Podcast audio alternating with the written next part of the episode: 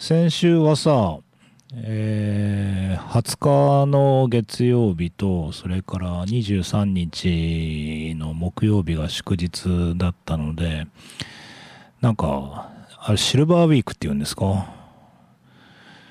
何が銀色なのかよくわからないですけど、えー、まあ連休が多かったっていう関係もあって、あっという間に9月最終週です。えー、なんか気温もね、ちょっと、えー、下がってきて、で、まあ Facebook とか SNS、Instagram なんか見てると、彼岸花の投稿をたくさん見るようになりましたけど、まあ、秋もなんか、この前までね、暑い暑いって言ってたけど、一気に秋っぽくなってきました。皆さん、風邪などおきお引きしてないでしょうか？今週もよろしくお願いします。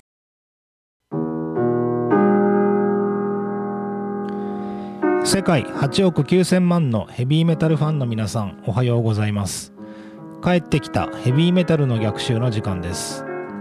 この番組は FM 放送周波数 79.8MHz またダラズ FM のインターネット放送はパソコンからサイマルラジオでさらに無料音楽サイトリッスンラジオを通じて全国どこからでもお聴きいただけます番組へのメッセージはメールの方は798ダラズ FM.com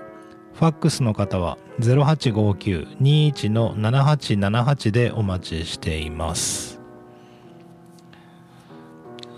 あのー、毎月1回ですね、飲み会をやってるんですよ。あのー、まあ本当はもっと前からやってるんですけど、Facebook がちょうど日本に入ってきて、で、まあ比較的米子でも、米子というか山陰でも、えー、Facebook 使う人が増えてきたなっていうのがちょうど11年ぐらい前だったのかな。2010年11年頃まあ僕の感覚ですよ。もっと前からやられてた方もいらっしゃるしまだ日本上陸する前から US のアカウントで利用している人とかもいると思うのであの早い人はもっともっと早いんですけどまあ肌感覚としてああ米子でなんか Facebook あと、まあ、Google プラスとかね、なくなっちゃいましたけど、えー、使う人が増えてきたなと思ったのが、まあ、2011年で、で、まあ、あのー、今では当たり前になりましたけど、その実名登録っていうのがね、まあ割といいなと思って、で、まあめんどくさい人来ないだろうしと思って、まあその後結局めんどくさい人は実名でもめんどくさいってことが 歴史が証明するわけですけど、まあそれはさておきですね、まあその頃は、あのー、大丈夫かなと思って、で、実名で、まあいろんな立場とかね、その、まあ会社経営してる人もいれば、サラリーマンの方もいて、で、まあ主婦の方もいて、フリーターの人もいるわけだけど、まあ月に1回、あの美味しいもん食べながら交流しませんかというのが、まあ、やってみたくてで交流会をスタートさせたんですね。でそれがあのー、本当に毎月1回、えー、1回も休まずにですね、えー、10周年を迎えまして120回、えー、前回8月が120回目の、えー、交流会で、まあ、今月からですね、まあ、シーズン11 シーズン11、まあ、僕だけ言ってるんですけどね、シーズン11っていうの。まあ、シーズン11年目に突入して、まあ、それが昨日だったんですよ。えー、121回の交流会ということで、えー、っと、あれは、もともとは、そこは鴨町でしたかね。あのその後移転高野町の方に移転して今は西福原にありますけどビストロ東京、えー、東京食堂か今東京食堂に戻りましたね、えー、東京食堂という、えー、フレンチレストランというか、まあ、食堂があるので、まあ、そこで開催しました。でまあコロナ禍でねまああのー開催ができるのかなっていつも思ってるんですけど、まあ、なんだかんだ言ってこの1年間もう結局休まずずっとやれてこれたのでまあまあいいんじゃないかなと思って昨日は定員、えー、6名の、えー、ちょっとこじんまりした会をセッティングしたんですけど、まあ、おかげさまで6人全員埋まって。えー、まあ久しぶりに東京さんの、えー、フレンチをいただいてですねまあどうでもいいバカ話を して盛り上がったんですけどまあまあ10年かと思ってでまあそれも結構よくやるよねっていう話なんですけどそれより驚いたのは僕はあの今朝この番組がですね半年続いたって そっちの方がちょっと意外でですね。おお半年も経つんだと思って。で、まあまあ、ずっと言ってるように、この番組も、あの、途中休んだりとかですね、ちょっと時間帯を変更したりしてるので、なんか半年って言ってますけど、この今度言って10年ですからね。この この番組もなんだかんだ言って10年。なので、まあ、そういう意味でもよくやってるなと思うんですけど、まあ、この朝9時台っていうのもありますけど、えー、なんだ、えー、1時間番組で、えー、っと、アシスタントもなくなり、で、なおかつ毎週っていうね、構成は、あの、正直これできるのかなと、えー、思ったりもしたんですけど、まあやってみたらちょろいなという感じで。え、いう感じなので、えー、楽しく行きたいなと思ってますので、半年間、えー、聞いてくださった方、あとたまたま今日、えー、チャンネル合わせている方、いろいろだと思いますけど、ぜひまたお時間あればですね、え、楽しんでいただけたらなと思います。さあ、えっ、と、アイアンメイデンのニューアルバム、戦術の中から1曲目、Death of the Celts。まあ、直訳というか、ケルト人の死というね、えー、非常にあの、まあ、英国ならではなのかな、まあ、ケルトっていう、えー、地方も、あのケルト地方っていうのも非常に、あの示唆に富むなと思いますけど、ケルト風の、えー、音階とかが、えー、入っていて、聴きどころのある曲だったと思いますが、えー、続いてお聴きください。このアルバムの中で一番の対策なのかな、12分38秒ありますけど、えー、飽きさせませんのでご期待ください。ザ・パーチメント。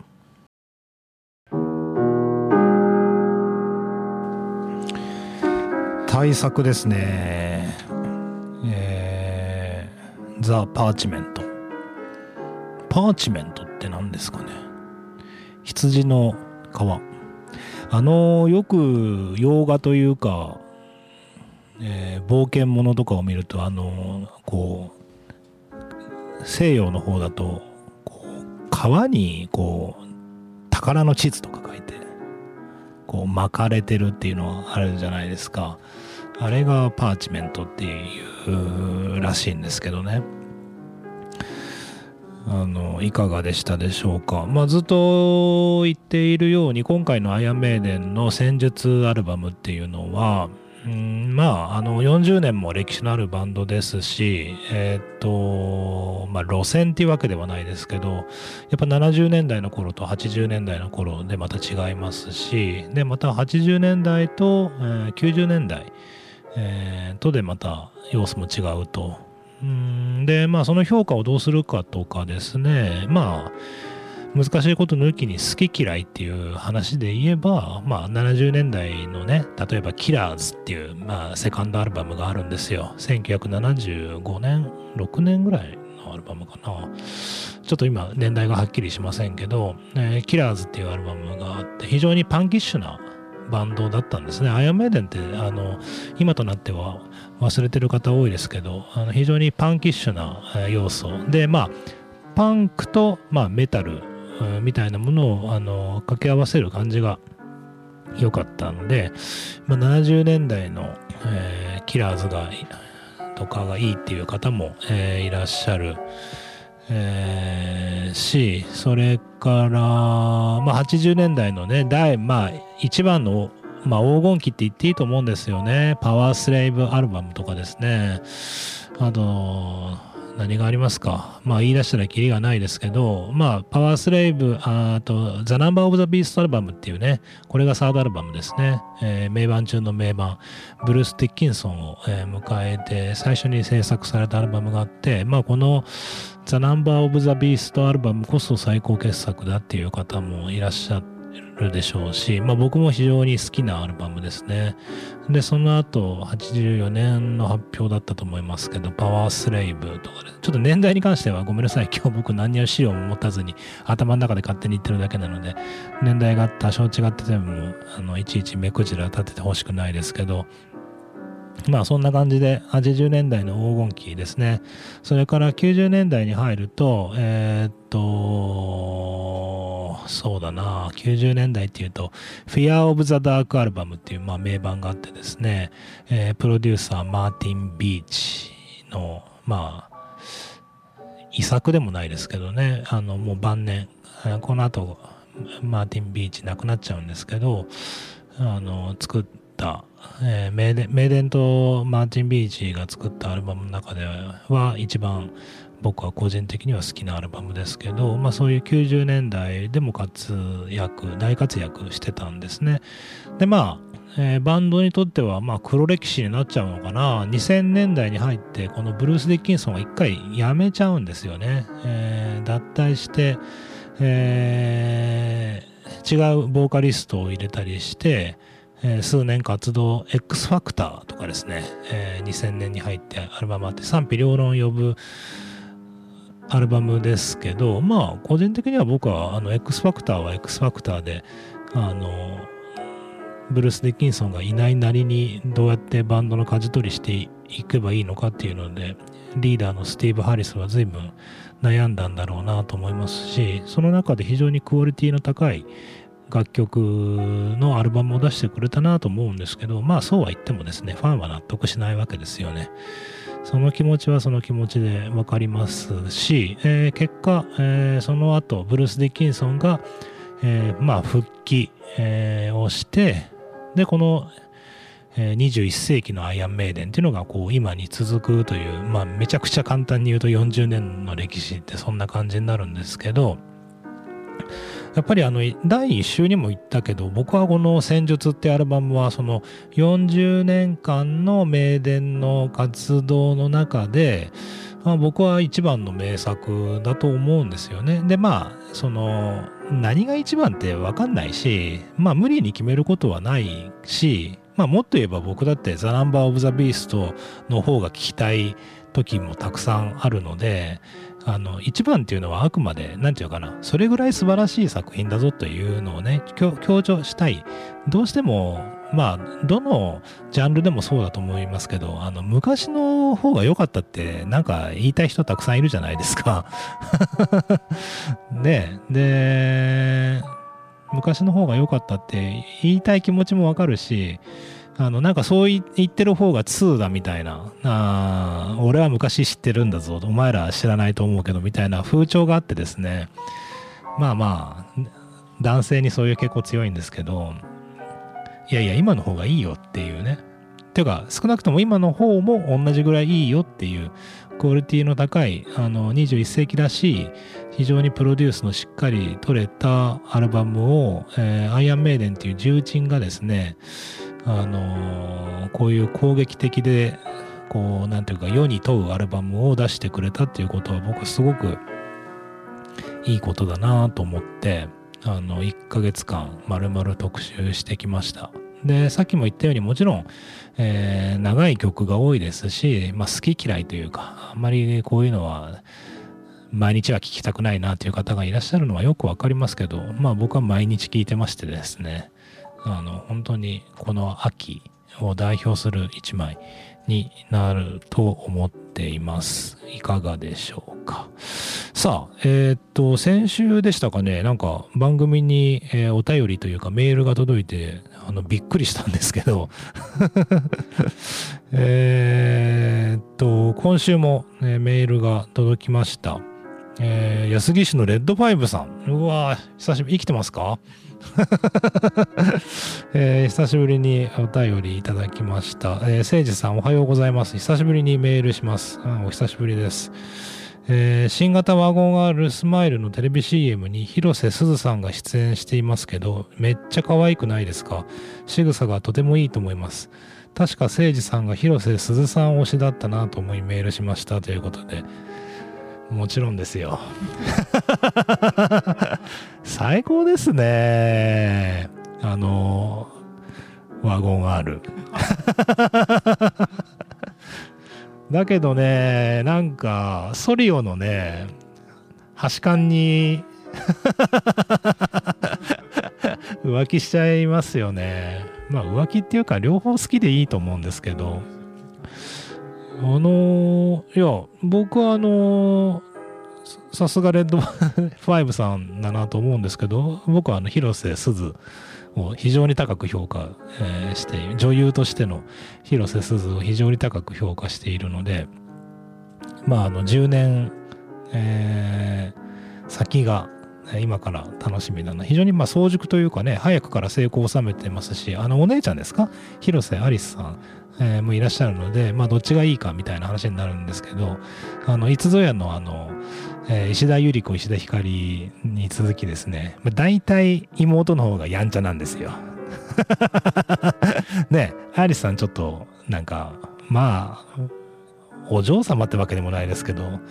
ちょっと清掃路線みたいなんで、すずちゃんちょっとやんちゃみたいな。たまらないですよね。俺妹大好きなんですよね。下の子ってなんか、こう、生意気でいいじゃないですか。うん。偉そうだしね。偏見ですけど。まあいろんな妹がいると思いますけど、まあ大体そういう傾向にあってですね、えっ、ー、と、ごめんなさい。広瀬すずさんが、あの、だんだん綺麗になっていくっていうので、あの、まあ、これから先も楽しみな女優さんですね。あの、まあ、女優といえば、あの、僕、綺麗な女の人大好きなので、まあ、若手で言えば、あの、若、中条あやみさん。